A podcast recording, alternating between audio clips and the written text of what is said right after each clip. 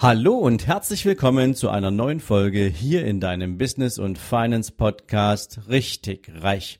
Heute wieder mit einem Impuls für dich rund um das Thema Investment.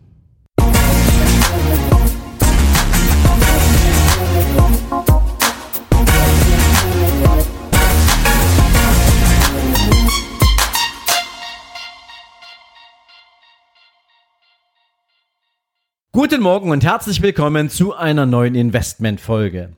Und heute möchte ich mit dir gern mal ein paar Gedanken teilen, die ich in meinem Umfeld so aufgeschnappt habe und wo ich den Schluss für mich gezogen habe, dass das einen sehr großen Einfluss darauf hat, wie Geld investiert wird, wie Geld angelegt wird und woher eigentlich so unser typisches Risikodenken kommt und daraus natürlich abgeleitet eine so geringe Bereitschaft, sich mit interessanten Geldanlagenstrategien auseinanderzusetzen.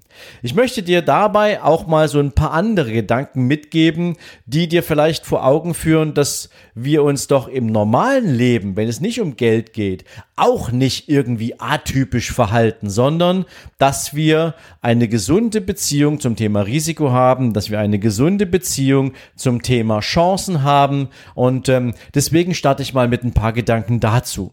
Stell dir einfach mal vor, du bist jemand, der reist gerne und du möchtest die Welt sehen und das ist für dich etwas, wo du sagst, das gehört zu dem, was ich in meinem Leben unbedingt erleben möchte ganz, ganz vorne dran dazu. Ich möchte nach Südamerika. Ich möchte in Peru auf den Machu Picchu. Ich möchte mir die Tempelanlagen von Angkor Wat anschauen. Ich will nach New York. Ich möchte den Grand Canyon sehen. Ich möchte eine Safari in Afrika machen. Überall musst du im besten Fall mit dem Flugzeug hin. Und jetzt stell dir mal vor, irgendjemand sagt dir, du darfst bloß nie mit dem Flugzeug fliegen, das könnte ja abstürzen.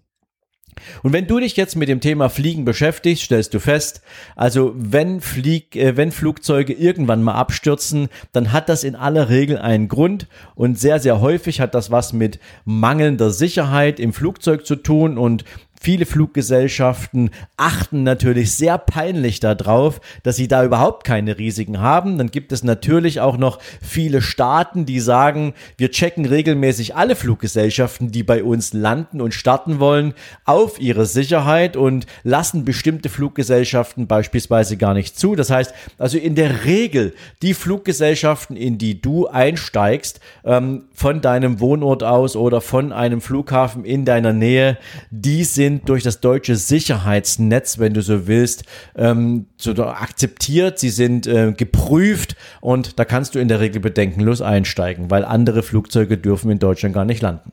Also insofern alleine schon diese Tatsache, dass dir jemand sagen könnte, weil er selbst im Leben viel zu viel Angst davor hat, in ein Flugzeug zu steigen, dir zu sagen, mach das nicht, würdest du wahrscheinlich ignorieren, weil du eine feste Überzeugung davon hast, dass dir wahrscheinlich nichts passieren wird. Und deswegen würdest du dir auch niemals deinen Urlaub verderben lassen. Anderes Beispiel. Wie oft gehst du eigentlich zum Zahnarzt? Wahrscheinlich alle halben Jahre einmal zu irgendeiner Grunduntersuchung. Und neben deiner normalen Zahnpflege ist zum Zahnarzt zu gehen eine Form der persönlichen Prophylaxe. Warum gehst du dahin? Weil du sogenanntes Risikomanagement betreibst. Du möchtest einfach wissen, ob mit dem Blick einem, mit einem professionellen Blick von einem Zahnarzt alles in deinem Gebiss in Ordnung ist oder ob du präventiv etwas tun kannst oder tun musst, um irgendwelche Schäden auszuschließen oder zumindestens, wenn welche entstanden sind, sie frühzeitig zu erkennen und zu behandeln. Das ist der Sinn und Zweck eines regelmäßigen Zahnarztbesuches. Natürlich würdest du ja wenn du jetzt ein Jahr lang oder zwei Jahre nicht zum Zahnarzt gehen würdest, hättest du ein erhöhtes Risiko. Aber du gehst ja regelmäßig zum Zahnarzt, also hast du ein eher geringes Risiko. Was bedeutet das vom Verständnis her für dein ganz normales Verhalten? Ja, in der Regel steigst du von dem Stuhl runter und alles ist in Ordnung weil du regelmäßig hingehst, weil du Risikoprophylaxe, Risikomanagement betreibst und dich nicht einfach in ein Risiko hineinbegibst. Also in dem Teil deines Lebens hast du eine ganz klare Risikomanagementstrategie für dich festgelegt. Du würdest es wahrscheinlich niemals im Leben so nennen, aber es ist genau das. Darüber hinaus spielt es natürlich eine Rolle. Drittes Beispiel für dich. Ähm, wie tickst du ansonsten so in Bezug auf Risiken? Wenn du Risiken eliminieren möchtest, dann suchst du dir, und so sind wir Deutschen in der Regel wunderbar veranlagt, für ein potenzielles Risiko eine Versicherung.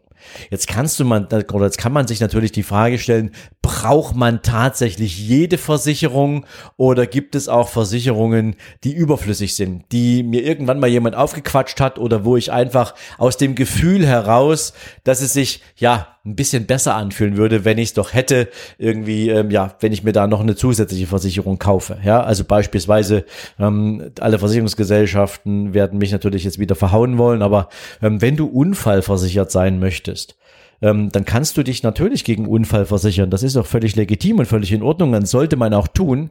Muss ich dafür unbedingt noch einen Sparbeitrag mit dazu packen, wo mir die Gesellschaft jede Menge Gebühren von abzieht und ich dann irgendwann vielleicht nur die eingezahlten Beiträge wieder kriege? Nein, muss ich nicht. Ich kann clever agieren. Ich kann mein Kapital so aufteilen, dass ich immer nur meine Risiken absichere, aber alles das, was ich zum Sparen verwende, sinnvoll anders investieren kann, nämlich dort, wo ich mehr davon habe. Da kommen wir gleich dazu dazu. Jetzt möchte ich dir mal eine ganz, ja, eine, eine ganz klare wirtschaftliche Frage stellen. Würdest du dein Haus lieber aktuell zum Beispiel zu 0,85 Prozent pro Jahr Zins finanzieren oder zu 6 Prozent? Wahrscheinlich wirst du sagen, also natürlich für 0,85 Prozent, wer zahlt denn freiwillig 6 Prozent Zinsen? Ja, ich bin ja viel schneller fertig mit dem Haus abzahlen, wenn ich nur 0,85 Prozent für die nächsten 15 Jahre bezahlen muss.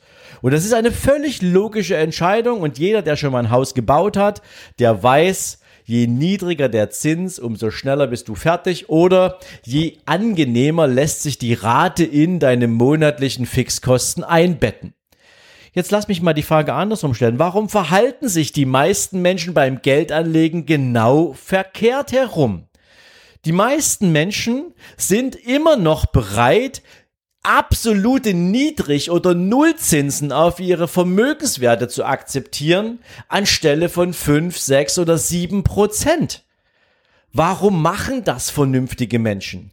Weil der, der, jeder Normale würde sagen, na, wenn ich eine Chance hätte, 6% Zinsen oder 6% Ertrag auf mein Vermögen über genauso eine lange Zeit, wie ich ein Haus abzahle, zu bekommen, dann würde ich doch lieber das nehmen als nur 0,85% Zinsen. Aber Menschen in Deutschland verhalten sich überhaupt nicht so. Und das möchte ich dir mit dieser Folge gerne mal einem Zahlenbeispiel bringen.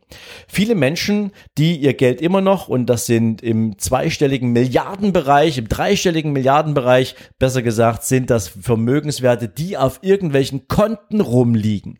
Unverzinste Konten, Girokonten, Tagesgeldkonten, Sparkonten ähm, und vieles mehr liegen Geldbeträge der Deutschen einfach nur rum. Und ähm, wenn du dir mal die letzten zehn Jahre den Geldmarktzins angeschaut hast, dann entsprach der 0,98 Prozent im Durchschnitt. Das heißt, wir nehmen jetzt mal eine Zahl, die muss jetzt für dich nicht zutreffen, aber damit lässt sich leicht rechnen, von 100.000 Euro. Hättest du also im Jahr 2010 100.000 Euro angelegt auf einem Tagesgeldkonto, auf einem Sparkonto und du würdest dir jetzt im Jahr 2020 mal anschauen, was ist denn bei einem durchschnittlichen Zinssatz von 0,98 Prozent pro Jahr aus diesem Vermögen geworden. Und wir lassen jetzt mal all diese ganzen Geschichten mit Freibeträgen und so weiter weg, ähm, weil das lässt sich natürlich jetzt immer schwer einschätzen, ob du verheiratet, veranlagt und so weiter bist. Wir unterstellen jetzt mal den reinen Zinssatz, ja?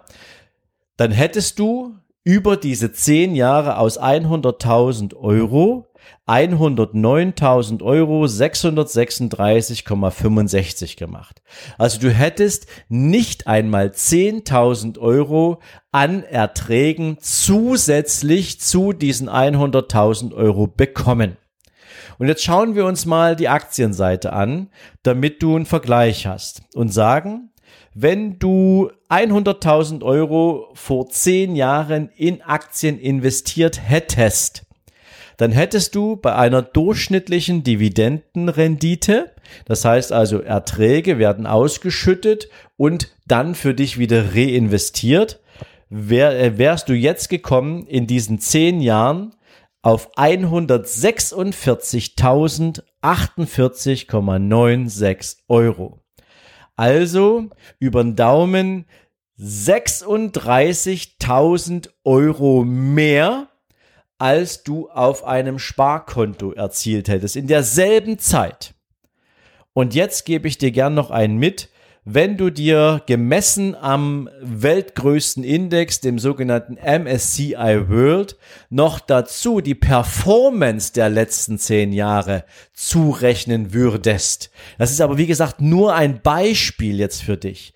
Dann hättest du über die letzten zehn Jahre einen Zuwachs von insgesamt pro Jahr 14,71 Prozent erhalten.